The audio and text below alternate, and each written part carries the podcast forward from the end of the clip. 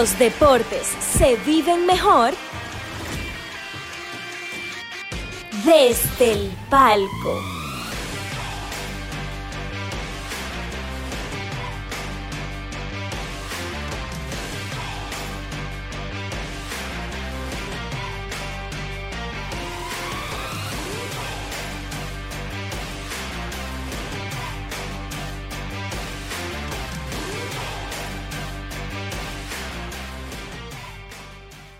¿Qué tal mi gente? Bienvenidos a Desde el Palco, donde los deportes se viven mejor. Héctor Mancebo aquí, estamos en el día de hoy con Víctor Pérez, Señor. Víctor Ferrán. Ey. Señores, ¿cómo están ustedes? Estoy bien aquí. Yo me acabo de pensar que como que nosotros tenemos apodos. Tenemos al modelo de la crónica por ahí, a Víctor Pero, Ferán, el modelo de la crónica. eso, digamos, Espérese, espérese. Yo más o menos, eh, no oficial, soy el cocinero de la crónica. todavía dañaste Hashtag. la historia para... Eso iba a salir eh, ahora en el fin de semana del Super Bueno, Bowl. Pero hay que darle una vista previa a la gente, hay que darle una... Sí, eso viene por ahí, la cuenta por- de Desde el Palco. Y entonces a Héctor hay que buscar un apodo. Tranquilo.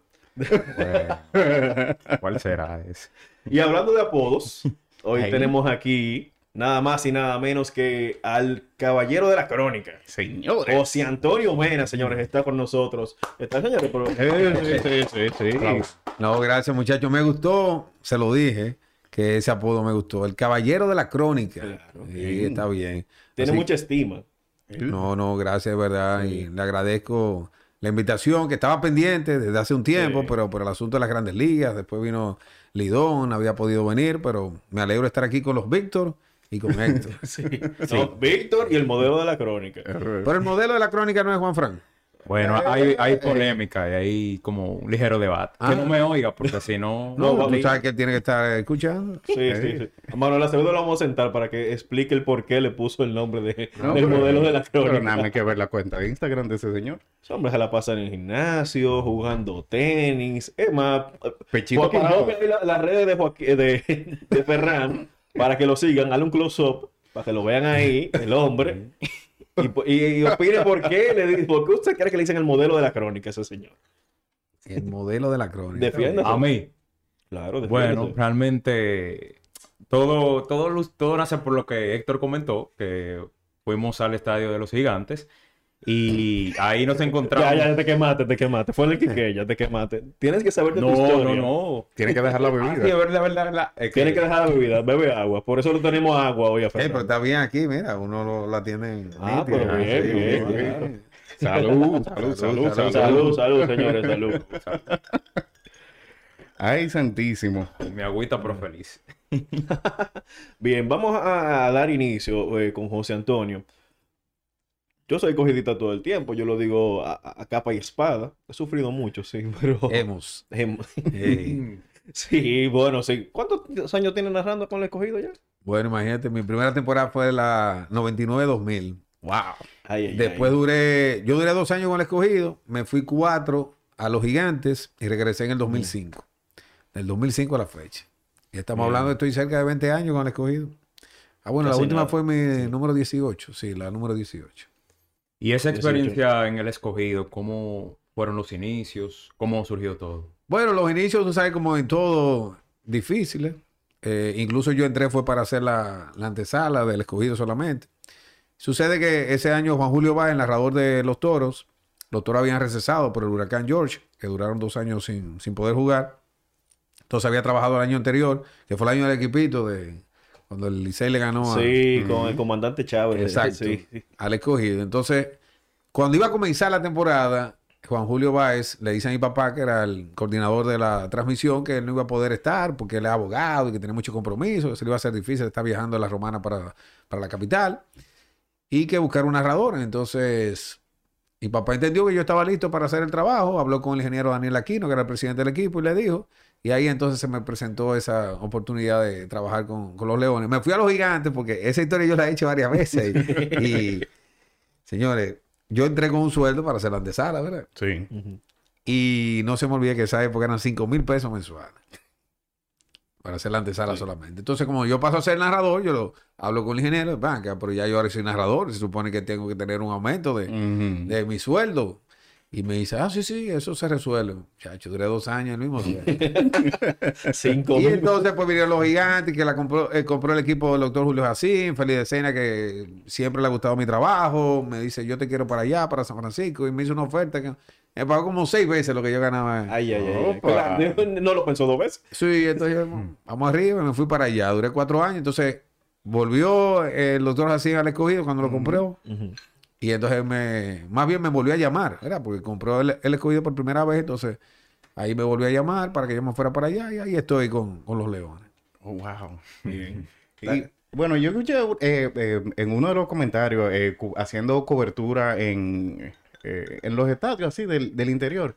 Y una de las cosas que pasa, ahora que te menciona que eh, eh, se fue de aquí de la capital para San Francisco, es que hay veces que eh, hay como un recelo cuando viene un profesional eh, de la comunicación a cubrir un puesto de narrador a- y dicen, "Me- se lo quitaron a uno de los de aquí. Eh, ¿Usted tuvo algún tipo de, de situación con eso? ¿Algún tipo de comentario? ¿Algún tipo de error? No, yo por suerte no tuve ningún problema, pero sí sé que eso existe, ¿verdad? Y, y ha sucedido con otros colegas que, que trabajan en los otros equipos y bueno, incluso recuerdo una vez con los toros fue a Romeo González cuando en la serie final eh, ya estaban a ley de un juego para ganar y a él le tocaba transmitir y dijeron, no, hoy vamos a transmitir solamente a la gente de aquí de, de la Romana.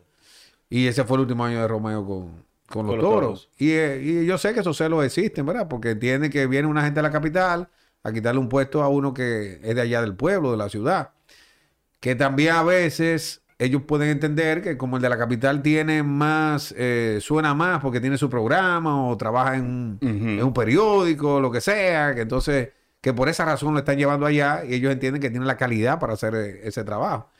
Y es verdad, eso también los equipos lo utilizan, porque eso es una ventaja. No es Sí, igual tú claro. tener una gente que no nadie lo conoce a tener, por ejemplo, un editor deportivo que tú sabes que le va a dar prioridad a muchas cosas de tu equipo. No, por supuesto. Claro, claro. En una de las entrevistas que tuvimos la oportunidad de ver, tú mencionas que uno de tus mejores recuerdos como narrador del escogido es aquel primer triunfo del, del escogido en, en Lidón. Entonces, háblanos un poco de eso, de, de qué tal esa experiencia, porque en ese tipo de momentos se vive mucha emoción. Entonces, ¿cómo manejaste eso? Eh, Bueno, eso fue mi primer triunfo ya trabajando con el escogido, ¿verdad? Que fue en el 2010, después que En duraron San Francisco, en justamente. San Francisco tanto tiempo sin, sin ganar.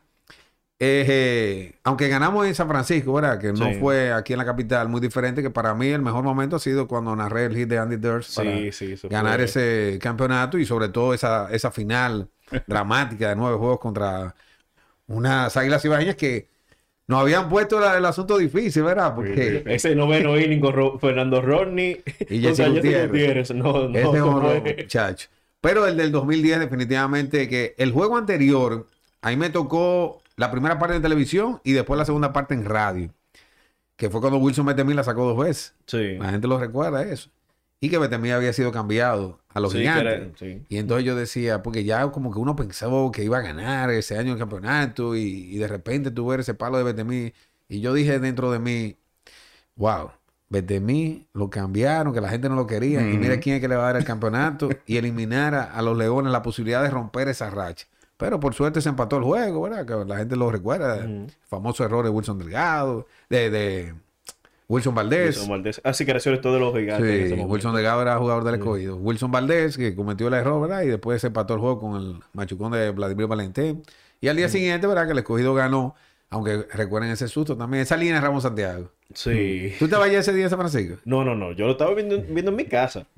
No, pues, yo estaba sentado, el dogado queda del lado izquierdo, ¿verdad? Sí. Cuando salió la línea de Ramón Santiago, yo no vi si picó bueno o picó fao, porque no, no- no tenía Sí. la visión para uno darse cuenta. Yo solamente vi a Casilla ya anotando de primera y yo, dije- y yo dije, no puede ser. La carrera de la ventaja ya estaba anotando y después le iba a quedar un chance solamente al escogido. Pero fue fao y después Claudio Calvado dominó a Santiago con el fly a primera. Pero sin lugar a dudas que para mí lo más grande ha sido esa, esa final y ese juego sobre todo que el escogido estaba debajo. Las águilas ganaban 4-0. Sí. Mira, aprovechamos el momento para saludar a la gente que se une a la transmisión. Tenemos a Gabriel Olivares, que es de la casa, a Marega, Hey, Eh, Marega, ese, ese es mi hermano, Manuel Reyes. Ese viene pronto. Eh, Ah, pero mira, hay Mari ahí también la chama. Eh, sí, Ah. Mari que le dice que le mande un saludito a sus mujeres de Out Ah, 37. sí, son mis mujeres allá. Yo siempre digo, en el grupo se puede meter con quien quiera de los muchachos, pero con mis mujeres no se meten. Yo siempre digo, yo defiendo a mi chama, a Mari, a Yoseni, a Roxy, a Priscila. Ya son ellas cuatro, ¿verdad? Por si acaso. Sí, no, no, no, hay por si acaso ahí del grupo son ellas. ok. Pero ¿Sabes que tiene un tema con Roxy y la doctora? En generación deportiva. Bueno, la doctora hasta salió corriendo. tiene... Yo creo que la doctora también estaba más por el asunto de la pelota. Tú sabes que ya sí. se enfría un poquito. A lo mejor se anima más adelante.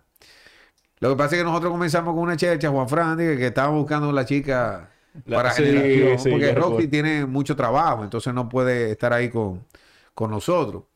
Y eh, ya hemos tenido a varias que han ido, ¿verdad? Pero Roxy sabe que al final ella es la dueña. de- Claro, ¿no? Es la voz en off. Sí, Hace el intro, sí. Sí, no, eh, esa es la jefa. Esa es la jefa. Sí, y, y saludito también por ahí a Anita Solís que se nos une. Eh, Anita, muchas gracias por la sintonía. Gente, recuerden que pueden hacerle sus preguntas a José Antonio ahí en el chat. Eh, cualquier pregunta, comentario, saludito, lo pueden dejar por ahí en el chat. José Antonio, una pregunta. Yo estaba eh, con esta final que se dio en la Lidón, hablando así de la Lidón, que eh, no hubo un equipo de la capital. eh, hay veces como que la gente hace comentarios y dice como que si no hay un equipo de la capital, si no está el Liceo, no está las Águilas, como que se pierde el interés, entre comillas.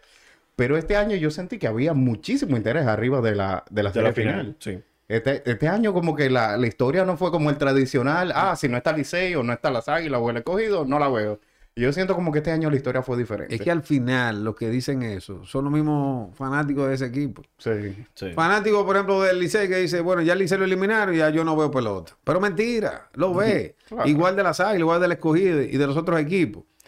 Es lo mismo en la Serie del Caribe, que a veces dicen, yo no veo la Serie del Caribe porque ya mi equipo no está ahí.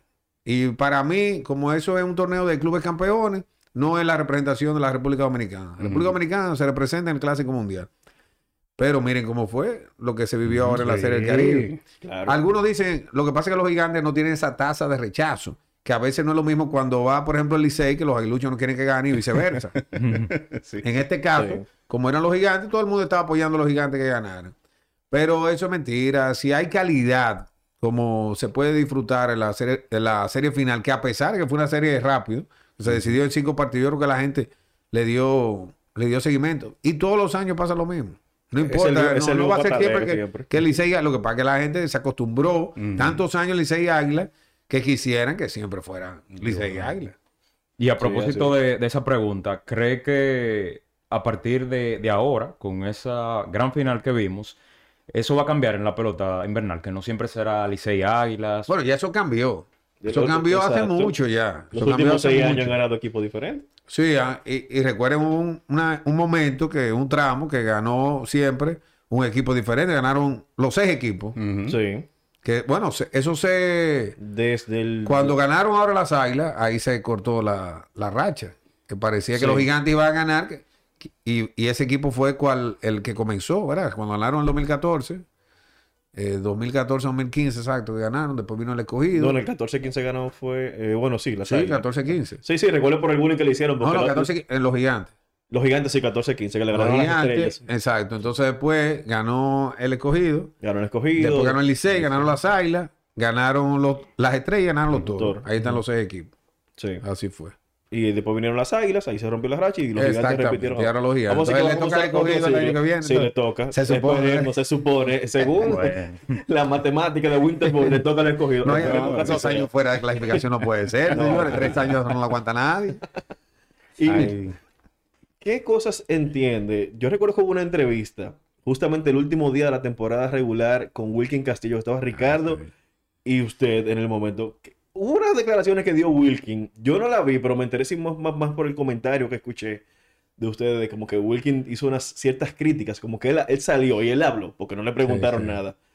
¿Qué entiende José Antonio Mena que le faltó al escogido este año para poder eh, pasar el round robin? Tú sabes que eh, Wilkin se refería en ese momento, que mucha gente me ha preguntado dónde está esa entrevista. Lo que pasa es que como fue en la antesala del escogido, si alguien no la grabó, el escogido no la va a subir. Exacto, ¿sabes? sí. Por las declaraciones sobre todo de, de, de- de Wilkin. Y él lo que entiende es que tienen que tener los veteranos jugando.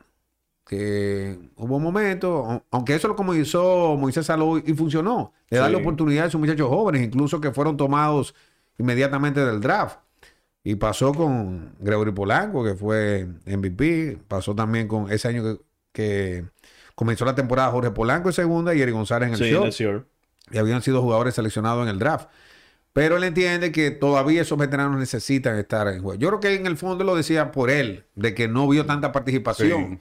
Y él nos dijo que al final querían como que él jugara, pero no se sentía en condiciones, porque si no lo había hecho como catcher en toda la temporada, como que no iba a estar en, en ese momento de tanta responsabilidad y que después nos dijeran, perdimos por Willing Castillo. Yo creo que en, él tiene su punto, eh, uno se lo respeta, pero yo digo que el escogido le falló su, su bullpen eh, sobre todo, porque tú ves el equipo en el terreno y no era tan malo en comparación No. a los otros equipos que, que estaban ahí. Y tú lo que entiendes es que el relevo falló con hombres, con experiencia, falló el Jumbo, falló Pedro Strong, que Strong terminó lanzando bien, Fernando Browning cuando después lo pusieron a cerrar, que ese rol, ese cambio de, de rol no le ayudó, porque al principio cuando él estaba sin esa responsabilidad que venía en el sexto, séptimo Sí. lo estaba haciendo bien. Sí, el escogido falló con el tema de los cerradores. Porque Se fueron muchísimos eh, juegos por eh, ahí. Exacto, y, y iban cambiando, iban cambiando. Sí. Porque trajeron a Dustin Knight de un momento, que también falló. Pati Frutulo creo que también llegó a cerrar un partido. O sea, como que no se vio esa estabilidad, se vio que como que estaban mucho, vamos a decirlo así, como dice el típico fanático, inventando.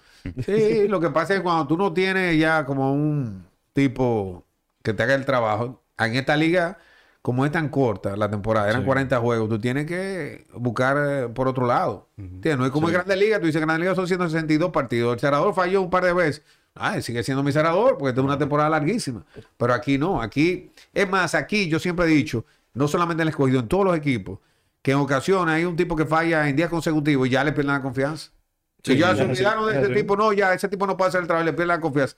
Porque se llevan también de los fanáticos. Los fanáticos dicen, ah, mira, ¿para qué trajeron a este a pichar ahora si este tipo no saca un out? Y por ahí se llevan, porque los fanáticos votan hasta manager. Los fanáticos No, dicen, Roja- lo tenían, pobre Jesús santísimo. y, y a veces yo, eso yo lo he criticado, que yo digo, señores, pero denle otra oportunidad, porque a veces tú puedes tener una, una semana mala y no solamente el picheo está bateando también. Entonces, pues, lo sientan y está sentado ahí 10 días y después cuando tú lo metes otra vez, ¿tú crees que te resuelva? No, no puede batear. No, eh, afecta mucho la confianza Sí. del jugador. Y eso hablamos nosotros de la salud mental, justamente. Esta liga tiene que ser bastante difícil para Sí, los jugadores claro. por ese mismo tema. Si tú fallaste una oportunidad, ya tú te crucifican Sí. por el peor. Y eso le afecta mucho a ellos el tema de su confianza. Bueno, Jimmy Paredes es un buen ejemplo de eso. Sí, Jimmy Paredes tuvo un tiempo que no bateaba con gente en base. Yo recuerdo eso. Creo que fue una temporada que le pasó eso.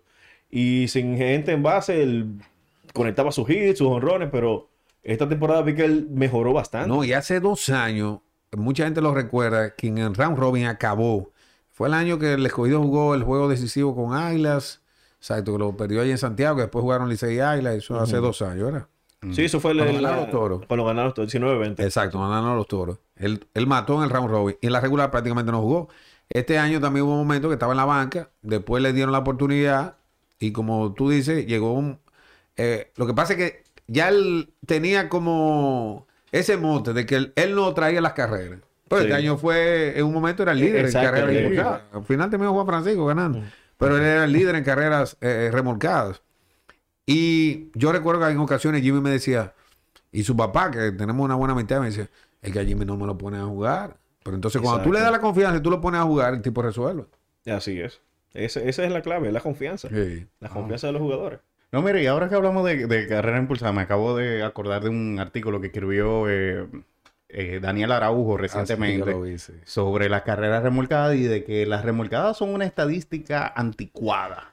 Que una estadística vieja, que ya eso no debería ser tan determinante como para tú decir si un bateador es bueno o no. Y como que él se enfoca más como en decir... eh, El calificativo a mí no me gustó. Como eso es anticuado, como obsoleto, porque él dijo. Obsoleto, yo, no estoy de acuerdo. No estoy de acuerdo con eso. Todavía el béisbol es igual. Hay gente que entiende que las anotadas tienen más valor que las remolcadas, porque el juego al final es anotar. El que más anota, el que gana. El que gana. Y la historia te ha dicho siempre de que el tipo que le pagan dinero es que da mucho grón y remolca muchas carreras, no el que anota. Sí. El que anota, a veces es un malita corta que está ahí para envasarse y que del otro lo trae. Pero, señores, el béisbol sigue siendo el mismo, aunque hay estadísticas de la sabermetría que yo estoy de acuerdo, que eso ayuda en todos los sentidos, por eso hay departamento de operaciones para trabajar con eso, pero el béisbol es anotar carreras y si usted tiene un corredor en segunda o en tercera, traerla. A Juan Lagarde le dice la patana, a Miguel Tejada le dice la guagua, porque la traía Manny Ramírez, que era un enfermo con gente en base, Moisés Aló también. Entonces, eso tiene su valor. Entonces, no podemos desacreditar ahora decir que no, que la carrera remolcar. Es verdad que tú, ah, sin remolcar, tú anotas carrera y puedes ganar un juego. Pero Claro. también hay que darle su valor al que trae esa carrera. El que remolca sin carrera, ese tiene su valor. ¿Y por qué Claro, tú dices que fulanito duró 10 años remolcando 100 o más? Ah, pero por eso le pagan muchísimos millones. Entonces, no le vamos a, a quitar mérito tampoco a la remolcada. Claro, lo- eh, no, el, el 30 y 100 de Pujols en los primeros 10 años de carrera. Oh, pues, No, y Ale Rodríguez también. Ale Rodríguez un día, eh, era el último día de la temporada y le faltaban como 7 remolcadas y 2 honrones. Ese día conectó 2 honrones, que fue en Tampa, y remolcó 7 y llegó a 100. 30 y 100. 30 y 100. Sí. De, por una década, 10 años, uno atrás de otro, hay tan, tan, tan, tan. Eso, eso, Eso es demuestra, consistencia. eso demuestra consistencia. Claro. demuestra consistencia. Bien, Vamos, dele, dele modelo, Sí. dele modelo. Tenía, tengo una pregunta sobre un tema que No me digas. he visto que se ha movido mucho últimamente y es que actualmente hay seis equipos en Lidón, entonces se ha hablado mucho de la extinción de la liga. Quisiera saber su opinión en cuanto a eso. Tú dices de, de de equipos. otro equipo, de Sí. No, hombre, eso no se va a dar. Hace No va unos- los delfines de Puerto Plata. Ah, eso van tiene- haciendo una remodelación en Puerto Plata, salió. muchísimos No, años que los delfines de, de Puerto Plata. Eh, Miguel Tejada, yo he hablado con él. Él tiene intenciones de en algún momento tener un equipo en Baní. Esa vez en San Cristóbal con los Caimanes eso fracasó. Lo que pasa es que fíjense que ya desde hace unos años se hace el draft de. que ahora De se le llama el draft de reingreso. Ah, el de reingreso. de sí. reingreso, que en un momento era el draft de los De equipos e descartados. sí. Entonces, precisamente para eso, para mantener la calidad, porque los otros países también hacen lo mismo. Entonces, antes que eso no existía, tú por lo menos buscabas jugadores de Puerto Rico, de Venezuela, de México, lo que sea, y te reforzabas para el round robin.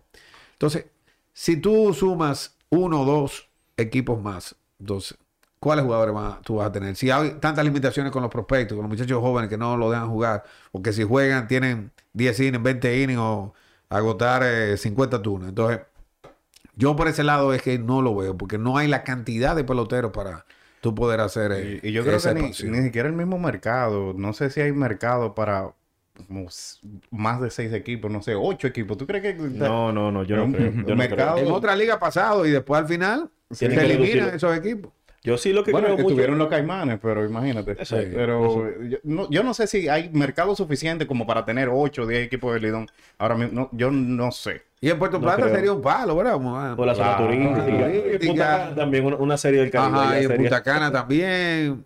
Eh, Aunque eso viaja, tú te imaginas que, que los toros que tienen que viajar para, para Puerto Plata y viceversa, ¿verdad? No, la ahí estrella, sí. no, no es fácil. No es fa- Y más con las condiciones de las carreteras en este país. Sí, Oh, oh, hay circunvalación haber. ahora que eso te, te ayuda también, pero... Eh, es, difícil. ¿Sabes que me da- yo- el béisbol aquí ha cambiado mucho porque antes se decían, bueno, viene un refuerzo, viene eh, Conor Jackson o viene Nick Addington, pero ya no vienen refuerzos, son importados que vienen, son como jugadores que vienen a, cumplir un rol, a cumplir una cuota. yo no sé si ustedes recuerdan porque, bueno, por ejemplo, Víctor es más joven, ¿verdad? Sí, sí, sí. sí. Sí, ustedes, que antes la rueda de prensa de los equipos, ahí era que se anunciaba todo, eso era un Sí. boom, ya tú Ujú. sabes, y la gente a la expectativa de cuáles van a ser los refuerzos que vienen para esos equipos, ya no, ya eh, faltando cinco o seis meses todavía, es más, ahorita en marzo, en abril, ya están anunciando quiénes vienen eh, Sí. con uno de los equipos en las redes sociales, pero eso era, ya tú sabes, eso. La gente iba a la rueda de prensa o estaba esperando el anuncio, como si eh, no sé, te iba a decir como si algo, algo grande era como lo más importante que tú estabas esperando en, en ese momento. Sí. De- para tú saber quiénes eran los Sí. refuerzos. Pero es lo que tú dices, ya no, ya no vienen. Y vienen a- a- ahora los mismos también. Por ejemplo, el Filia ya vino ahora con las águilas, ¿verdad? Sí, estuvo con las estrellas. Ajá. Johan Camargo ya tiene varios años con, Sí, que viene aquí. también con, con el Eh, equipo de las Raúl águilas. Valdés de- de- debería ser nativo No, ya. no, Valdés es nativo. Ah, el bueno, que no sí, es pero- nativo es Maya. Es Maya. Yunes. sí. Debería pero- ser Maya también. Maya debería ser nativo, pero, pero Valdés ya es nativo. Pero ya es una costumbre de tú ver a, a esos mismos tipos. Sí. que- bueno, en el caso de Valdés y Maya, eso es impresionante. Los No, sábados eso que es tremendo. Tremendo. Bueno, incluso nosotros posteamos en las redes, tuvimos aquí a Manny Rosado, que es un coach de habilidades para la vida para los toros del este, trabaja esa parte de motivación. Y un ejemplo de, consis- de consistencia, él decía, era Raúl Valdés. Sí. Raúl Valdés tiene aquí desde cuánto, el 2003. 44 años tiene Raúl 44 años. Santísimo. Tú sabes que mucha gente dice, bueno, Cristian Rojas y yo nos conocemos que jugamos béisbol juntos. Ok. Y uno, a veces estamos en el cosa. ¿Y, y por qué, cómo que no le batean a Raúl Valdés? O a Maya, con ese agüita melado. Bueno, lo que yo digo es que batear no es fácil. Yo una Uno, vez, uno lo ve así desde la grada, pero mira. No, Lo no. subestiman el batear. yo una vez a un pelotero antes del juego, ahí en la antesala del escogido, le, yo pregunto eso mismo. Mira, iba Maya, ¿qué ustedes van a hacer? Me dice él, no, tú sabes que con Maya es un lío porque que eh, uno dice, me voy a quedar atrás, esperar el picheo. Sí.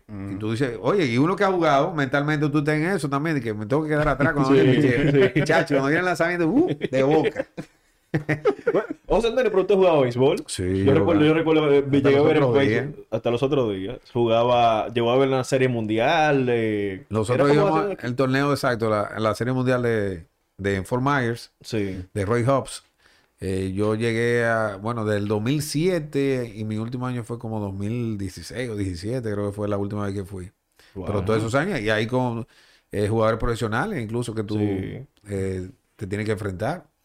Ahí yo con varios dominicanos me enfrenté yo, porque había otro equipo que era la Estrella de Herrera, que llevaban a... Una vez fue Ramón Martínez, Efraín Valdés también fue una vez. Eh, este Eddie Garavito era uno de los azotes de, de ese equipo de, Sí. de Herrera. Y aparte de eso, a, a mí me tocó una vez enfrentarme a Dan Carman, que fue un lanzador estadounidense de Grandes Ligas, que pichó unos años ahí con Oakland. ¿Tú sabes quién tiró ahí? Yo no sé si tú lo recuerdas, Dennis Olcamboy, lata de aceite. Era un pitcher de Boston. Ah, no. Ese Ya, también- Lata de aceite. Sí, sí. Sí, Dennis Olcamboy, muy amigo personal de Tuto Mota. Me bajarán y su cuenta una vez a Tuto. que si ustedes le escuchan, cuando se enteró que ese era uno de los refuerzos que vino para el escogido. Ay, y jugó Dante Bichet. Ah, donde bicho tuvo ahí Sí, también. Sí, Dante Bichet jugó. Wow, Sí. mira qué bien. No, pero batear es una de las cosas más difíciles que hay. Tú que mencionabas eso de, de subestimar el bateo. El, el béisbol él es el único deporte como que premia tú tener algo eh, negativo. Eh, digo negativo o por debajo del promedio porque si tú bateas 300, si tú bateas para 300, tú eres un bateador de élite. Claro, de 10 tú lo bateaste 3. De 10 de 10 oportunidades, si tú le diste de bien. tres veces a la pelota, tú eres un bateador de élite.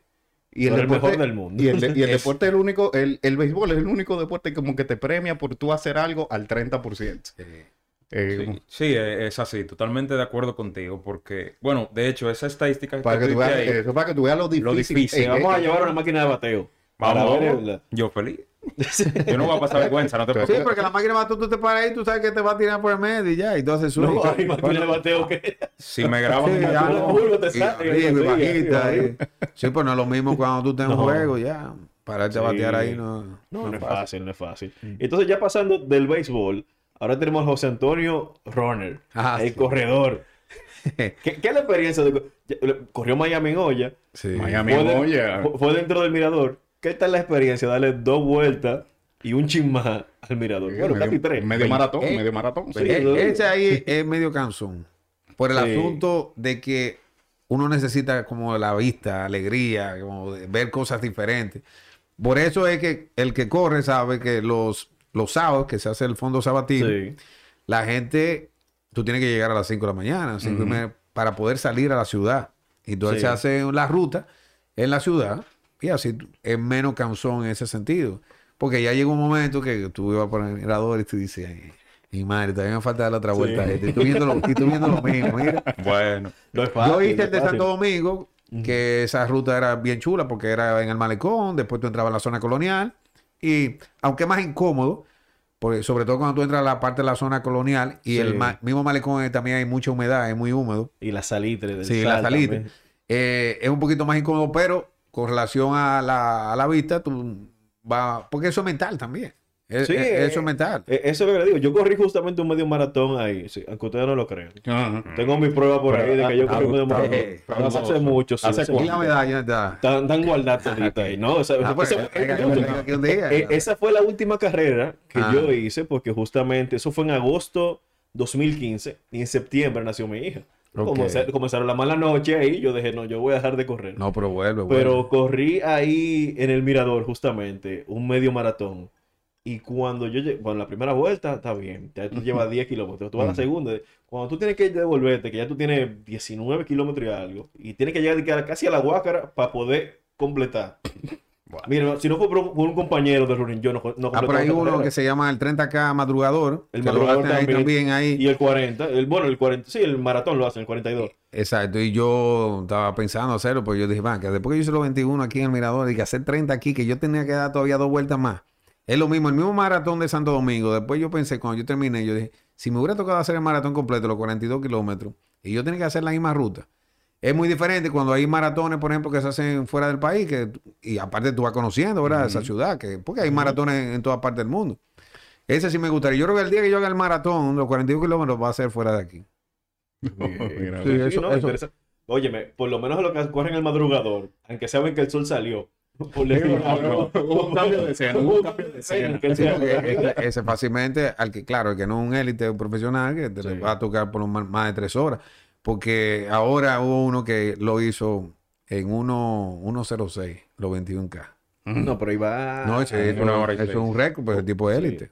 Sí, no. hay- Bueno, incluso para tú participar en un maratón, por ejemplo, el maratón de Boston, que es uno de los más famosos, tú tienes que tener un tiempo de 3 horas y 10 minutos.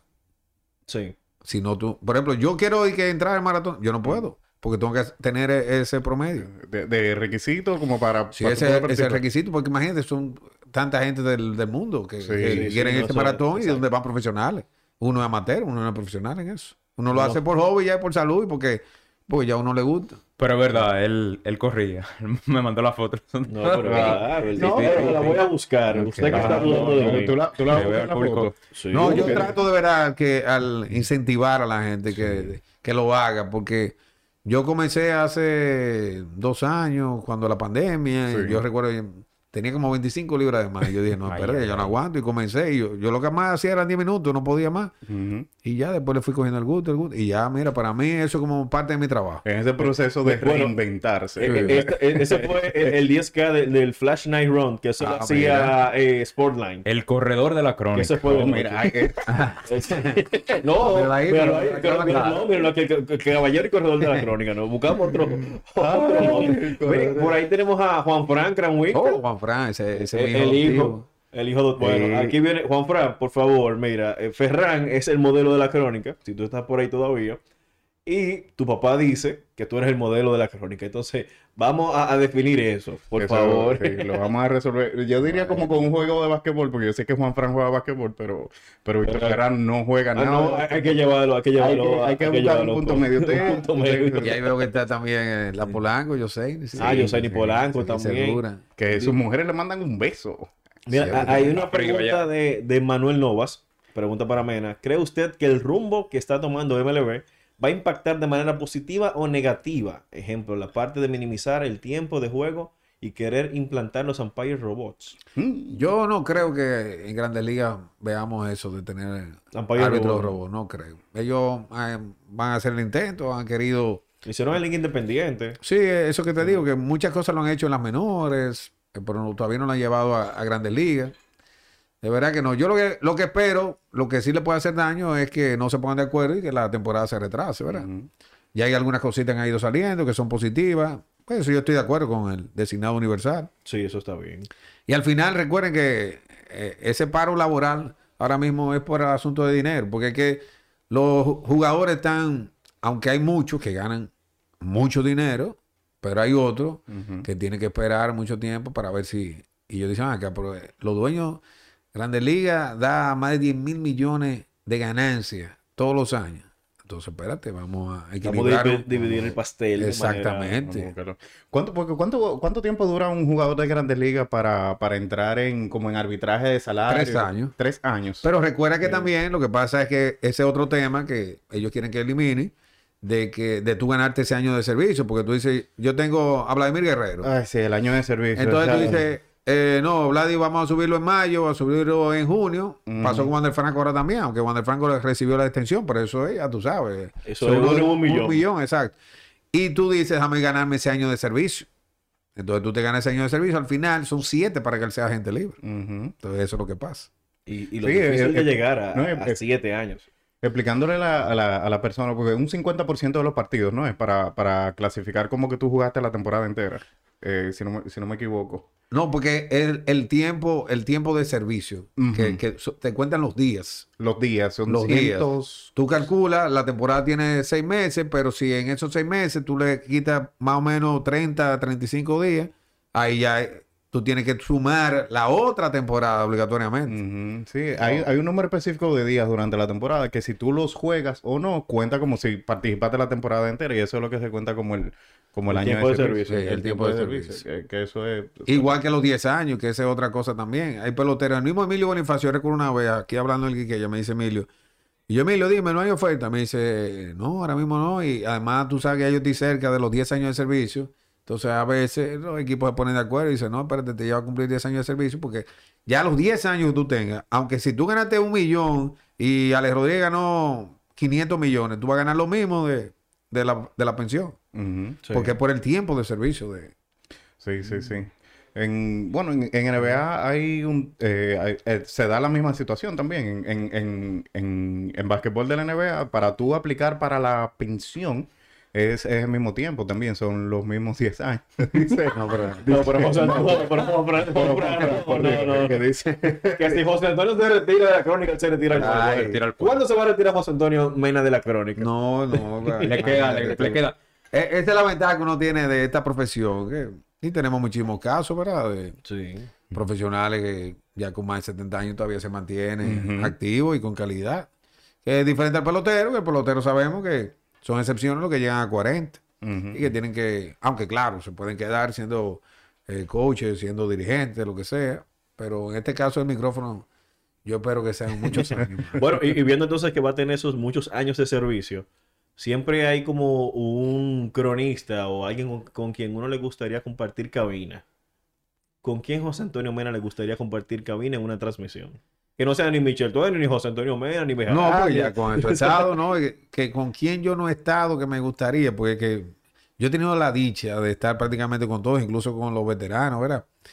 Eh, porque para mí eso, primero, se me dio la oportunidad con mi papá. Incluso yo Sí. tomo la decisión de ser narrador precisamente para eso, porque si los dos éramos comentaristas, entonces me iba a ser difícil estar con él en una transmisión. Entonces ahí comencé más a narrar, precisamente tomando en cuenta eso.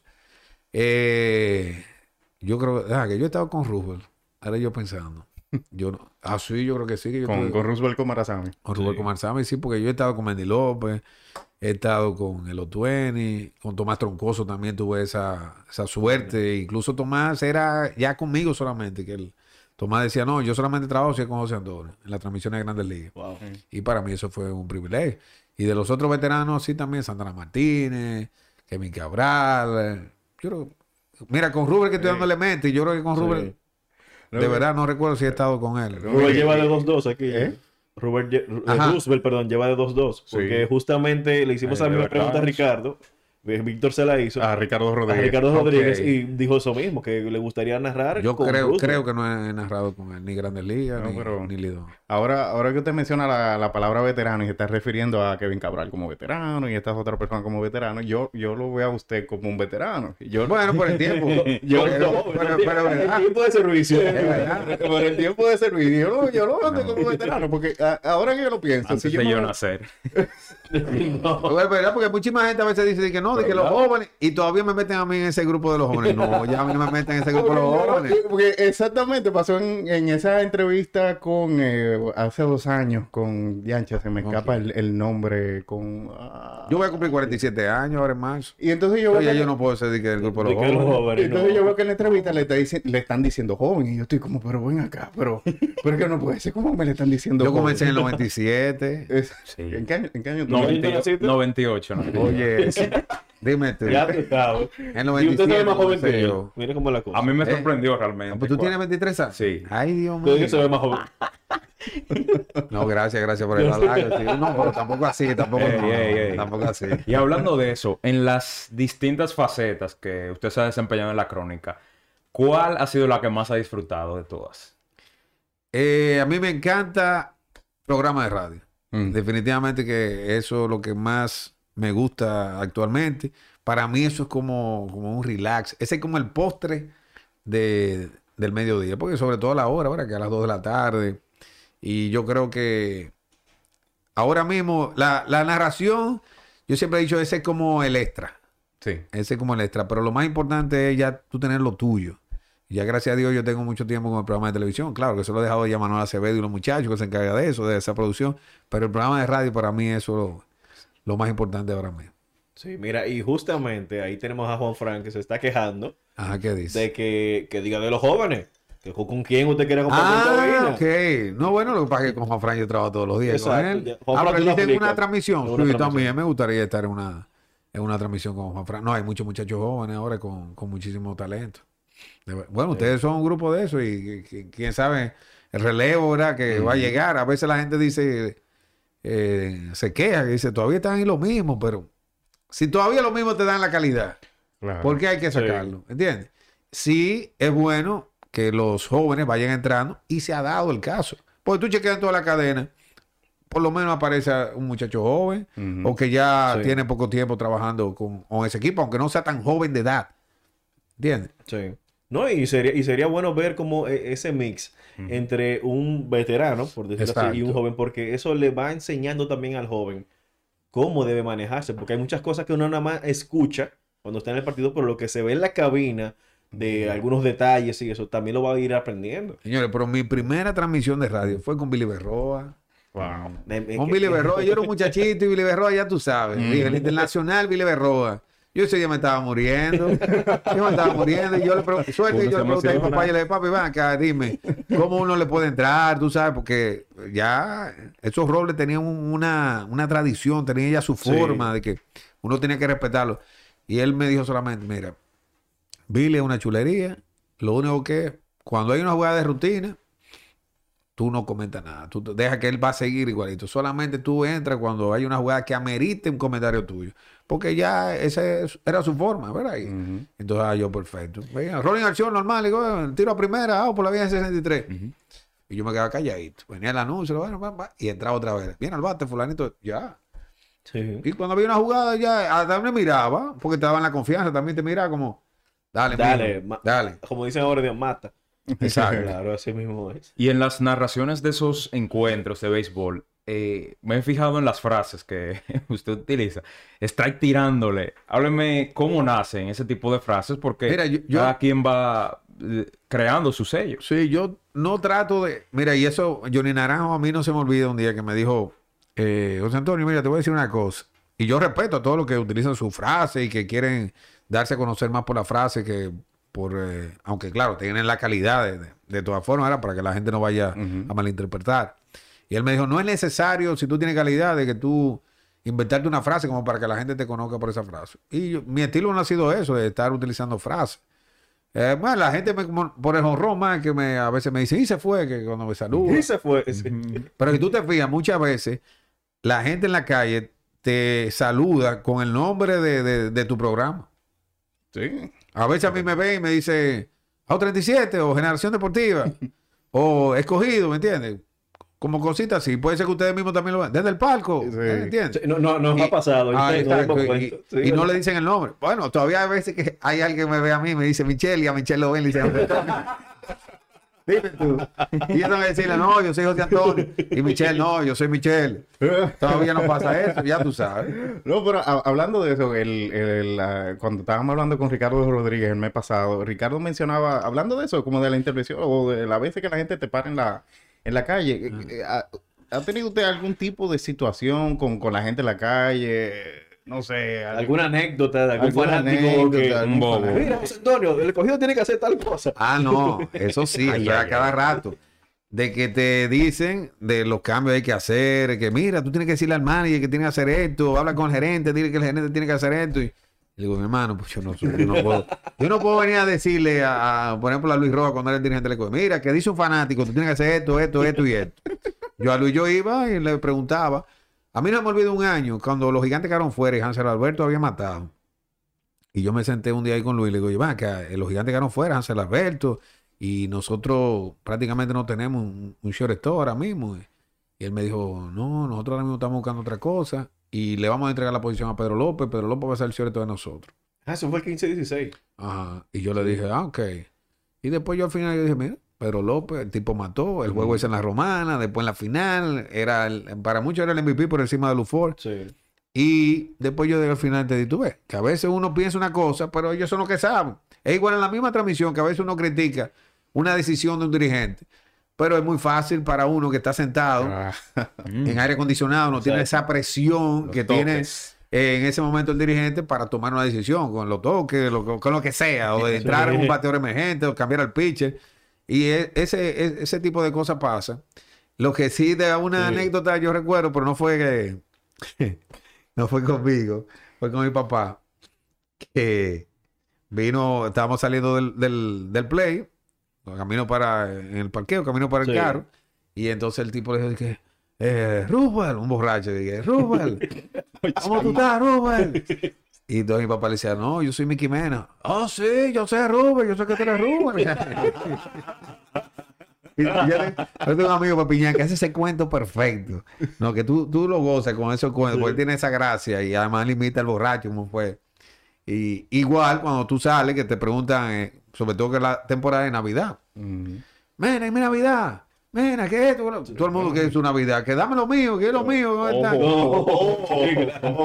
mismo Rubén una vez yo recuerdo en la transmisión dijo, señores, para que sepan, todo lo que cuando yo bajo, que me dicen que dónde está mi Navidad, que dame algo, que yo vengo aquí con 250 pesos y lo gasto en la cafetería y ya después yo no tengo dinero para eso mío, para que no me agarren a estar pidiéndome dinero. Sí, porque verdad, eso era No, todo. verdad, verdad. Había uno que, tú sabes que cuando tú sales, tú te reúnes con un grupo de amigos que te comentan del juego, lo que sea, que se hace una tertulia ahí Sí. eh, en la, la explanada.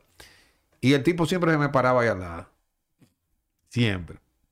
Y al final me hacía, el tipo se desesperaba y me decía de que, mira, dame algo para el pasaje. De que, Ese una vez yo me lo encontré en la romana y me dice él que, eh, mira, en el baño me dice de que, mira, qué bueno que te veo, dame 500 pesos, que, que no tengo para volver. Y él, 500 pesos, me dice él. No 100, no. No, 500. 100, no, 500. Y yo, es que no tengo para volver a, a la- Y yo le dije, entonces tú viniste para acá contando conmigo sin saber si tú me ibas a ver. Exacto. Me dice, no, que no. Y yo, bueno, y ahora son 500 que pide, no son 100 que pide. Entonces, eso un día yo le dije, porque ya yo me, me la llevé y siempre era lo mismo. Y se me Sí. para y yo le dije, oye, mi hermano, esa es la última vez ya que tú te me pares ahí para lo mismo. Tú me interrumpes, yo estoy hablando, y entonces para tú decirme al final que te dé 50, 100 pesos. Y yo, porque, verdad, hay que poner un momento, porque eso no es nada que tú un día le des. Pues tú sabes que mucha gente necesita y no tiene para. Pero a veces esa gente se va a dar con más dinero que tú. Gana más que lo que tú te ganas en la transmisión.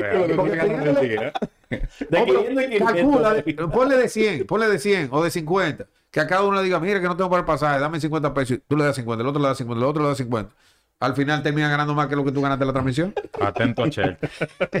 Pero verdad, así. Y, y hablando de la transmisión, ahorita, eh, ahorita te mencionaba esa transición que tuvo que hacer de, de narrar, o bueno, de comentar a narrar, como para poder hacer Sí. eh, esa participación con, con, con su padre. Cu- ¿Cuál es esa, esa diferencia? Sabemos que el, que el narrador, que como va diciendo lo que va pasando en el juego, y que el comentarista entonces como que le da color a, a lo que está pasando. ¿Cómo, cómo describiría usted, ya que, ya que participó en ambos, esas, la diferencia en ambas posiciones o en No, ambos y- roles? Y que lo hago todavía. Yo tuve la ventaja que es algo que siempre voy a agradecer, ¿verdad? Yo tuve a mi profesor en mi casa y cuando yo comencé, que ya mi intención era ser comentarista deportivo, seguir los pasos de mi papá, eh, poníamos un juego en la televisión, yo narraba, él comentaba y viceversa. Entonces me iba corrigiendo las cosas que tenía que, mejorar. Y entonces ya después eh, me tocó igual, cuando comencé inmediatamente, yo en el escogido mi primer año, yo narraba en televisión y comentaba en radio en ocasiones, como le decía, con, con Billy Berroa, me tocó también con Osvaldo Rodríguez Uncar, de comentarista. Entonces se me ha hecho más fácil porque desde el principio yo lo he hecho. Incluso todavía en el escogido pasa lo mismo, porque en el escogido un día yo narro y otro día narra Michelle. Entonces el día que no Sí. narro me toca comentar. Entonces ya, eh, pero a veces yo digo a la gente, para una narración o un comentario, para una transmisión más bien, hay que prepararse muy bien, porque no es lo mismo tú venir aquí a sentarte a hablar de diferentes temas, de porque es que tú no sabes qué va a pasar en un juego. ¿Entiendes? Tú sabes que hay bola y que hay- pero un juego puede terminar 1 a 0, como un juego puede terminar eh, 15 a 14, que dar muchísimos palos, hay situaciones que se presentan, Hay reglas que en un momento tú tienes que sabértela porque pasó una jugada y tú te puedes quedar en el aire porque tú estás ahí para informarle a la gente qué sucedió. Y el comentarista precisamente para eso. Si hay una jugada que el narrador ya te la narró, entonces el comentarista entra y da su opinión. Pero en este caso, cuando hay televisión, lo bueno es que haya esa química para que entre los dos puedan tocar cualquier tema fuera de lo que está sucediendo en el terreno de juego o lo que sucede en ese momento, eh, alguna jugada específica. Mira, mira qué interesante. Sí, Deberíamos hacer ensayo. ¿Eh? Sí, Sí, sí. oye, ensayo, Ustedes lo pueden hacer. Ustedes Sí, agarran sí, un día un sí. juego y uno le pone a narrar y el otro a comentar. Y esa es la mejor manera. Mira, yo, eh, bueno, yo escuché la de Ricardo con ustedes, que Ricardo decía que él no se ve. Ujú. Sí, sí. Ricardo dice que no- no se ve. A mí yo aprendí a verme, porque mi papá eso fue lo que me enseñó. Me dijo, tú tienes que verte. Tú- en esa época era VHS. Entonces yo lo grababa, pues ya ahora no. Ahora ya tú lo dejas en la cajita y lo pones a grabar y ya, o lo ves en YouTube, lo que sea, y tú te puedes ver. Ya yo no lo hago, de- pero la, la transmisión es sí. Pero yo veía todo. Si yo estaba en un programa de televisión, yo estaba en un programa de radio, yo lo escuchaba. Y para ver las cosas que tenía que mejorar. Ahora las transmisiones, como eh, por ejemplo el escogido La Pasa, lo es que escogido Ah, sí, solamente el- pasa juegos que ganó. Exacto. Lo que digo, todo lo pasa. Pero- pero el Licey lo pasa también así, solamente los juegos que ganó, lo, Sí, lo sí. pasan. Entonces yo hay algunos jueguitos de esos que yo lo veo y eh, a veces entiendo y digo, mira, todavía. Wow. todavía a esta altura de juego, ¿verdad? Yo lo veo y digo, mira, tengo que como que aquí poner un poquito más, aquí como que alguna cosita. como- Autocrítica. Ese momento Sí. autocrítico, claro, Exactamente. Sí, porque es que se escapan muchos detalles que en el momento del juego o de un programa también que usted esté realizando, tú no lo ves, no lo percibes, pero cuando tú estás en tu casa tranquilo, Exacto. con la mente fría, que te diste un baño, estás Sí, tranquila los sí. par de días, ahí tú lo ves y lo analizas. O tú dices un bueno. comentario, güey, como que ese comentario como que no debía haber. Como que después, después que tú lo viste, tú quedas como hecho, que, sí, eh. como que, ¿entiendes?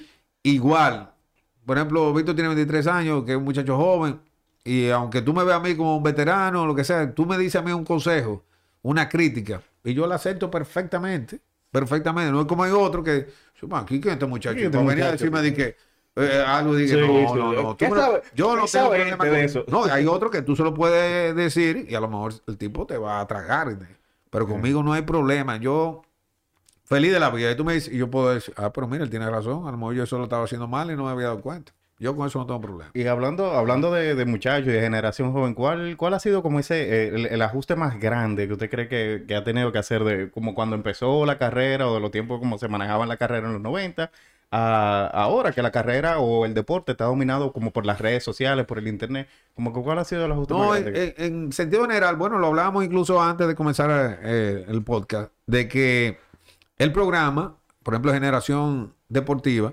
como es a las 2 de la tarde, un momento que, nada, uno daba sus informaciones, normal, ¿verdad?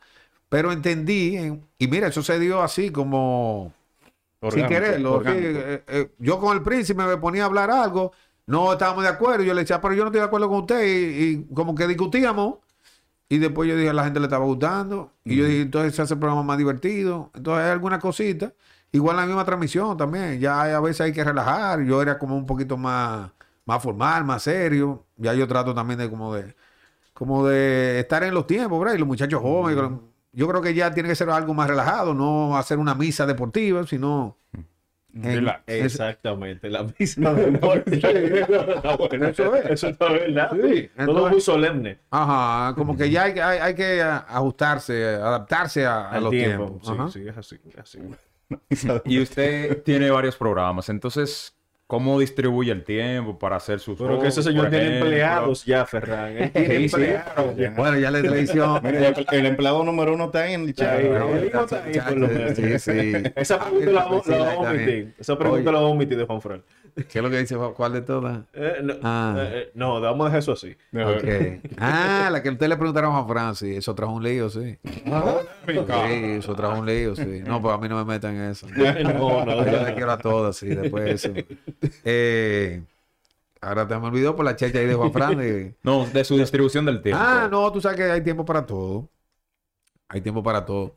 Eh, tú sabes que hay que sacarle también el tiempo para uno prepararse. Sobre todo cuando hay una transmisión de Grande Liga, porque... Y del mismo Lidón, porque es que uno se sienta ahí. Y así como vos te puede durar dos horas y media, te puede durar cuatro horas y cinco horas. Y más yo que soy famoso con la traína, porque yo era un tiempo que era... era más famoso la Sí. cuenta y ahora he disminuido en ese sentido. Hubo una semana que a mí me tocó, yo recuerdo, un juego de 15 innings, un juego de 17 y un juego de 19. Santo. Ay, mi madre. Ya tú sabes. Entonces, pero para, para todo el tiempo y tratar de que cuando tú no tienes trabajo, de aprovecharlo con, con la familia, exacto, con los amigos. Como yo le decía, yo tengo los jueves en una peña, que eso es- tiene Lo están ya esperando ahí más de ya. 20 años. Sí. sí, tú sabes, pero hay tiempo para todo. No, y hablando de eso, el, el béisbol yo creo que el, el único deporte mayoritario como que no tiene cronómetro, no tiene reloj. No tiene un tiempo. no tiene tiempo. El, el, el béisbol se acaba cuando, cuando se acaben. Cuando No, se acaben los basquetbol, 27 usted años. dice, ah, no, dos horas y media, lo más que te puedo ver. Fútbol eh, también, Y el- 90 minutos. A- Así me pregunta mi esposa, de que, ¿cuándo, ¿cuándo tú crees que tú vengas del play? Que yo, bueno, mi amor, del play uno no sabe. ¿qué te digo? Yo no te puedo dar Digo, una hora vamos a no- una moneda. Ni así. Ni- tú te pones a ver el juego y si tú ves que el equipo está- un equipo está ganando en el noveno, puede ser que yo llegue un poco temprano, pero no. Ya tú sabes, no, no, no es fácil. ¿Y, y cuáles son cuáles son los otros deportes? Porque sabemos muy bien que, que lo suyo es la pelota y, y todo eso, pero ¿qué otros deportes? Porque normalmente este es como el, el factor común entre toda la gente que ve deportes. Uno no ve un solo deporte. No, uno, no. uno tiene como el ojo, aunque le guste más un deporte, hay ojos en otros deportes. ¿Cuáles son los otros deportes que le gustan a José Antonio Mayor? Bueno, sin lugar a dudas que el baloncesto después de... Incluso yo recuerdo cuando yo comencé en televisión, que en Estrella del Deporte, la sección que yo hacía era de baloncesto, porque mi papá hacía la sección de, de pelota, entonces yo hacía la de baloncesto. Eh, mucha gente me preguntaba, ¿y por qué tú no te pones a transmitir también eh, baloncesto? Y yo le decía, lo que pasa es que yo, por lo menos yo, si no me siento preparado completamente para hacer ese trabajo, no lo hago. Yo te digo, mejor no lo hago. Yo sé que hay gente que dice, no, vamos arriba, yo lo hago. Eh, pero de verdad que no. Y me gusta mucho también el, el- Yo veo todo, pues yo tengo que ver Fórmula 1, lo veo. Si tengo que ver el tenis, también lo veo. El fútbol, lo veo. Y más con el hijo mío, con un enfermo, con el Barcelona, me tengo que tirar esos juegos y a ver decirle, Coloso, ah, pues ya no es el Barcelona de antes, ¿verdad? Que ganaba con Messi. Ya que no todo está Messi ahí, Neymar. y él me dice, no, papi, pero mira, ahora estamos ganando porque hay unos muchachos jóvenes y bueno. Y he tenido que aprender también porque en el programa tengo que tocar eh, esos temas. Si hay una pelea de boxeo ese día, ahora es lo que pasa que nada más el canelo, porque ya como que no hay más nadie que tú digas. Canelo, wow. Sí, como que ya Porque no en un momento que tú tenías a, a- tanta Exacto, sí. pero ya ahora nada más, cuando ven una pelea de Canelo que tú te, te decías- pero yo de verdad, eh, yo quisiera en el caso de, de Nadal y Federer, Djokovic, que se mantengan esos tipos por mucho tiempo, que yo siempre sé, uno sabe que viene el relevo, ¿verdad? Ujú. Pero como que nosotros somos dichosos de que hemos podido vivir eh, toda esa... Bueno, tú no viste a Michael Jordan. ¿No? No, no, eso no, no lo que vio, no lo vio. No, él no lo nació, vio, él no. nació en el último retiro. El, el tenis, lo viste tú. el tenis fue el primer deporte que yo empecé a ver en el 2006. Ok. Oye, no, ya en el Pero- 2006 ya, y ya- porque jugaba desde chiquito. Mira, O las mujeres, que- por ejemplo, ya las mujeres, ya tú, tú no tienes como... ¿Quién tú dices de las mujeres? Osaka, y, pero Osaka gana hoy y dura después muchísimo para Sí, ya tú no ves una, Porque una como que no, la- no se Williams, identifica sí. como pasaba con anteriormente. Con la misma en Serena. Williams, con Charapova, como que ya... Exacto. Steffi Graf. jugaba, Mucha, mucha inconsistencia en el No, mira, y No, Graf era una de mis favoritas en esa época. Yo me recuerdo mucho Graf por la, mante- por la mayonesa. ¿Cómo que...? Kraft. por, Ah, por la blanca, mayonesa. no, porque era dura. Dios mío. No, también. No, porque yo era un muchacho. Era las mejores de la historia. Sí, sí. Mira, Eh. y justamente eso que dice José Antonio, esta generación, o sea, nosotros que pudimos ver todo como que un punto alto eh, casi en todas las disciplinas deportivas, porque vimos Sí. las competencias de jorrones de Maguire y Sosa. Sí. Vimos Jordan, vimos Viste LeBron, A Barribón, Kobe, Ken Griffith, Barry Bonds, Ken Griffin, Wow, Ken Griffin. Alex Rodríguez. Alex Rodríguez, eh, Randy Johnson, Chilling, Aunque Clemens. pelota, porque la otra te van a decir, sí, Sí. pues nosotros vimos a Willie May, vimos Ah, a sí. Aaron, ¿entiendes? Que la pelota es un poquito más. Pero de baloncesto, que nosotros vimos a LeBron, estamos viendo a LeBron, vimos a Jordan, que para muchos han sido los dos mejores. Sí. Está la verdad, la. Está Kobe Bryant, vimos a Bryant, pero vimos Shaquille que jugó ahí, Olajuwon, Barkley. Sí. O sea, hay un sinnúmero de jugadores que fueron muy buenos. Iverson también en Sí. NBA, o sea, que fue como para mí, yo lo digo así, eso fue la, la mezcla. Claro, entonces tú te vas para Fórmula 1 y tú dices, bueno, vimos el momento de Schumacher. Schumacher, Ah, ahora estamos viendo a Lewis Hamilton. A Hamilton, No, Verstappen y- y viene a- por y a ahí. Verstappen, el niño maravilla que... Y vienen subiendo más, más por ahí, que como- Lando Norris. que como dice, como dice Juan Fran, está repartiendo cacao. Vamos, esta pregunta sí, Juan Frank. Ya vimos lo de la eh, música favorita y la bebida. Usted tiene una peña ahorita. Sí, yo le dije a usted que yo soy Romero. Yo soy Sí. boca estándar. Yo bebo de todo. Incluso le comentaba de que, por ejemplo, el whisky, a mí hay gente que se da un humo de whisky, ¿no? Yo entiendo que el whisky es para disfrutarlo. Tú beberte un día dos tragos, tres tragos de whisky. Señores, y por favor, si el whisky de 12 años, 18 años, no lo mezcle con refresco, no lo dañe. No dañen Juan eso. Fran, Juan Fran, yo no le invito más nunca a beberse un trago de whisky, porque no puede ser Bueno. que yo le saque un whisky 18 años y él me diga que, mi papá, mi papá, ¿y dónde está el refresco? Y yo, ¿qué refresco? Eso no lleva refresco. Pues ya no Eso más duró que 18 entonces. años ahí. Eso no lleva refresco, viejo. Y de... y, igual, el vino, por ejemplo, el vino tiene su momento. Hay un momento, Sí. una cena especial, o que tú te quieres comer un buen corte de carne y tú churrasco. sabes que necesitas con un buen vino. Todo tiene su, su momento. Su cerveza por igual también. La cerveza en el mirador. Ah, lo mejor eso- de usted Oye, lo- los sábados, los sábados, eso es lo más chulo. Eso es lo más chulo, el fondo de los sábados, porque después de eso la gente lleva su neverita con, llena de cerveza.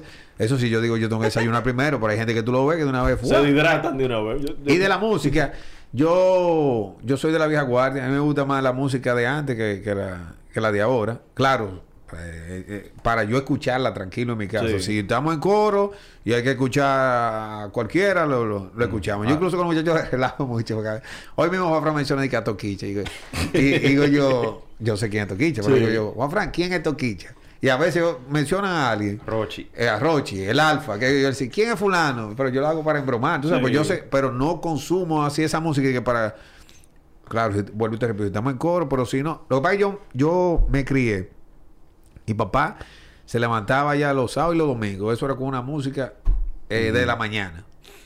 Y entonces tú escuchabas que Alberto Cortés, que José José, que Rafael, Los Ángeles Negros. el Ángel Negro. Sí. Entonces, como que esa música me gusta para beberme un trago. Yo Sí, eh, sí. me gusta la salsa también, me gusta el merengue, pero me gusta más la- la- lo, lo viejo. Claro, La aunque reconozco también de que ahora hay muchísima, muchísima calidad, porque tú dices, tú te vas a lo viejo, tú dices eh, el canario, pues sí, pero ahí está Gillo Sarante, que, Sí, que es duro, ¿me entiendes? sí, sí. Para Sí, ponerte, un, bueno, para sí. ponerte un ejemplo. Y los merengueros siguen siendo lo mismo. No, sí, el, Sí, el merengue no ha cambiado. El meren- bueno, se fueron algunos, como Sandy Reyes, que fue en ese momento, para muchos ha sido el mejor eh, el merenguero de la historia. Pero sigue siendo lo mismo, porque yo tengo de que tengo uso de razón viendo a Sergio, viendo a Fernandita, viendo los Rosarios, viendo a Guerrero, el Torito, ¿me entiendes? El sí, Sí, sí. Se mantiene. Ya la lástima que perdimos a don Johnny Ventura, pero son cosas de la vida, ¿verdad? Que Sí, el ciclo de la vida. sí. Yo me- y, y ahí, eh, ahorita me quedé con, con el tema de, de su hijo y, y así mismo como su, su padre le, eh, le, le transmitió eso de, de la crónica deportiva. ¿Usted tiene algún ánimo de que su hijo siga el mismo camino, como de que el muchacho vaya por el mismo lado o que haga lo que él quiera? Tú sabes que eh, yo quería, era como el sueño de cualquier padre, que fuera pelotero. Al principio él estaba jugando. Él comenzó jugando fútbol, después comenzó jugando pelota. Después volvió al fútbol, después pelota, ahora está otra vez fútbol. Entonces yo digo, al muchacho hay que dejarlo. Que sea lo que a ellos les guste. Igual con la carrera también. Tú no me puedes decir, ah, no, mira, yo creo que tú seas abogado. No. Entonces yo lo dejo, que ellos decidan. La hija mía estudia psicología. Yo a la hija mía, yo le preguntaba, ¿qué tú estudias, mía? Cuando ya estaba terminando el colegio. Ah, yo no sé. Pues yo nunca me, me- me- me- No, no, tú tienes que estudiar esto porque esto es lo que deja dinero. Esto es lo que... Sí. no, hay que dar lo que hagan lo que a ellos les guste. Porque después al final, si no les gusta, entonces va a decir, y mire, yo estudié esto por ti. No, Pues y no, hacen, tenga su te título el ahí. título y van a entregar lo que ellos quisieran. Exacto. Así mismo. Entonces, no, que ellos tomen su decisión. Entonces, ya, si él eh, mañana me dice, papi, yo quiero ser cronista deportivo. Amén, vamos arriba, vamos a prepararnos para eso. Pero si mañana me dice, no, yo voy a estudiar, yo quiero ser ingeniero, yo, ah, pues dale mijo. Yo lo que voy a apoyarlo siempre. A mis hijos yo lo voy a apoyar siempre lo que ellos decidan que quieran hacer. Así es, mira, mira, qué, qué bien. Ya le, le Y- diste rápido. ¿Qué? ¿Quién? Eso me tiene que ser. Ferran, Ferran ya pues acabó con el yo- vaso. ah. Y tengo una duda que me quedé con eso también. Ajá. ¿Y por qué no te rías? Y es, usted ha sido un- una persona muy exitosa en lo que hace. Entonces, ¿cuál le diría usted que un mensaje para los cronistas que vienen subiendo ahora? Así como el modelo de la crónica, el cocinero de la crónica. Bueno, el sí. corredor. la Yo lo que siempre le he dicho a los muchachos jóvenes, lo primero es, si usted se va a dedicar a esto, hágalo seriamente. ¿Verdad? Porque tú puedes comenzar y después cogerlo como de chercha. Mm. Si eso es lo que tú quieres hacer, ser cronista deportivo, entonces, fájate. Vamos a estudiar porque hay que conocer la historia también. Claro. ¿Entiendes? No solamente el presente, tú tienes que conocer la historia. Y esa dedicación de horas estudiando, también de ser profesional en todo. Si usted tiene, ¿a qué hora yo llegué aquí? Usted me dijeron a mí, ah, mira, trata por eh, de llegar por lo menos 20 minutos antes de las 7. Pues yo estaba aquí a las 6 de la tarde. Sí. Sí. Yo voy a una transmisión y yo a la transmisión en Grandes Ligas, yo llego eh, por lo menos una hora, hora y media antes. Del Lidón ni hablar. Del Lidón yo llego a veces hasta 3, 4 horas antes. Entonces, en todo hay que ser... Porque hay gente, lamentablemente todavía hay colegas de nosotros que van a una transmisión y tú lo ves que llegan huyendo, huyendo ahí ya. El juego es- comenzando el juego. Entonces, mi hermano, no puede ser. Y, y se ha pasado la vida entera en eso. Tienen 30, Sí. 40 años en esto. Y, y- igual. Y yo, pues, es vida. Yo no puedo estar que un tapón y diciendo, y mi madre, mira, yo no sé qué hora voy a llegar. Mira, güey dice que yo voy a llegar a las mismas 7, a las 7 empieza el juego. No, yo tengo que llegar con tiempo, prepararme, ¿entiendes? Entonces, eso es lo, lo que usted lo, ha- lo que usted haga, que usted sea profesional en todo lo que usted quiera hacer. Claro, es así. Así hay que respetar. Sí. Ese tema del tiempo es eh, invaluable. Claro. Pues imagínate que yo hubiera llegado aquí a las 7 y 20. Y usted de aquí 20 minutos hablando y que, bueno, que tenemos a José Antonio invitado, pero el hombre no ha llegado. que yo sé que hay muchos y tapones. llega ahí y digo. Llega Yo sé- muchacho, Entonces, que yo sé, yo digo, bueno, hay muchos tapones. Yo dije, tengo que salir temprano porque yo sé que hay muchos tapones. Entonces yo calculo, yo, bueno, tengo que salir dos horas antes para llegar por lo menos una hora antes donde los Sí, muchachos. No, Y el caso de no hubiéramos hablado de, de, de la fecha de cambio de la NBA. No, ustedes van a hablar de todo porque de- hay material para hablar, pero yo no puedo quedar mal. Yo no puedo quedarle mal a la gente. Yo tengo que respetar al público también y respetarlo a ustedes. Claro. Definitivamente. A, tú que llega tarde, ¿oíste? Ah, este llega tarde. No, no, no, no, no, no, no, no, diga eso. A Manuel Acevedo yo le doy su quemada. a Manuel Acevedo lo quemamos a cada rato. Ahora, ahora llega eh, eh a las 2 en punto porque tiene el tono deportivo, termina a las 2 y el mismo está. Ah, pero antes Manuel llegaba a 2 y 15, que 2 y 20 yo. Y yo decía, bueno, acá pues este programa a las 2 de la tarde, este programa a las 2 y 15, y a las 2 y 20. Así no. Y eso que yo mira el programa, yo llego... Eh, 20 minutos, 30 minutos, hasta 15 minutos antes. Y he llegado hasta 5 minutos antes, porque ya es, más, es diferente. Pues. Vuelvo Sí, te ya el repito, ya tiempo de tiene- la dinámica, Y no es lo mismo, como te digo, una preparación para un juego que te puede durar eh, 4 horas. Tú tienes que prepararte para eso. Claro, porque en el juego tú fácilmente dices, mira, la alineación cambió, o hay esta noticia Sí. del equipo que hay que decirla ahí mismo, y si tú llegas caliente... el programa tú tienes un guion, ya tú sabes los temas. Sí. Mira, tú mencionaste los cambios de NBA. Bueno, tú te preparas los cambios de NBA, ya tú lo tienes. O si no te preparaste, lo buscaste aquí. Y son que cambiar a fulano y después tú haces tu comentario. Un programa es más, inf- eh, más informal para Sí. eso. Sí, Así sí, sí, sí. Señores, Ferran, ¿estás contento ya? Sí, sí. No se nota, así que... Pero- está pero- sonriente el hombre. Pero es agua que tú estás bebiendo, muchacho. La fórmula No. mágica de Boss Bunny está bebiendo, señor. si fuera Ron, bueno. No, no, no, no, no, no sabemos tus estragos. José Antonio, no, mira, muchas gracias realmente No, gracias por, ustedes, estar aquí con nosotros. Realmente eres un ejemplo a seguir. Y realmente el título, como lo digo, el Caballero de la Crónica, va contigo. Yo me fui con Gilberto Santa Rosa y cuando llegué Sí. tengo el caballero de la salsa. salsa de la crónica. No, la verdad que me Sí, gustó ese apodo, sí. Sí. Lo tengo que utilizar de vez en cuando, sí. No, me dicen el caballero de la crónica. Eh, Ahí en las redes, usted la, la- Sí, el caballero de la crónica Hashtag ya. el Caballero de la Crónica, ahí está. Gracias a ustedes. De verdad que le agradezco la invitación. Espero que se repita más adelante, ¿verdad? Estamos a la orden para lo que ustedes quieran. Eh, no solamente para venir al programa, cualquier sugerencia, ¿verdad? Cualquier consejo, estamos... A mí me gusta ayudar. De verdad que a mí me gusta ayudar. Que yo pueda ayudar, yo lo ayudo. De verdad que sí. Y sigan para adelante, que esto está muy bien. Muchas gracias, Gracias, muchas gracias. Entonces ya saben, gente, muchísimas gracias por estar con nosotros. A toda la gente que se, se nos unió ahí en el chat. En la descripción van a estar todas y cada una de las redes de las personas que participamos aquí. Van a estar las redes de José Antonio Mena.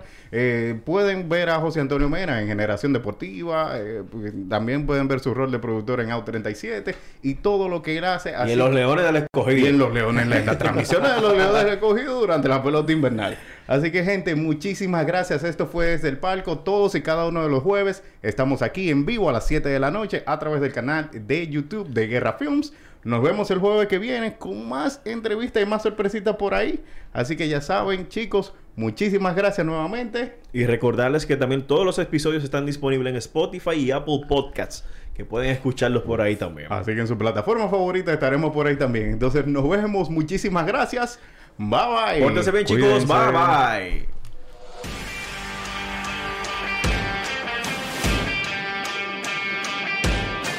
Los deportes se viven mejor desde el palco.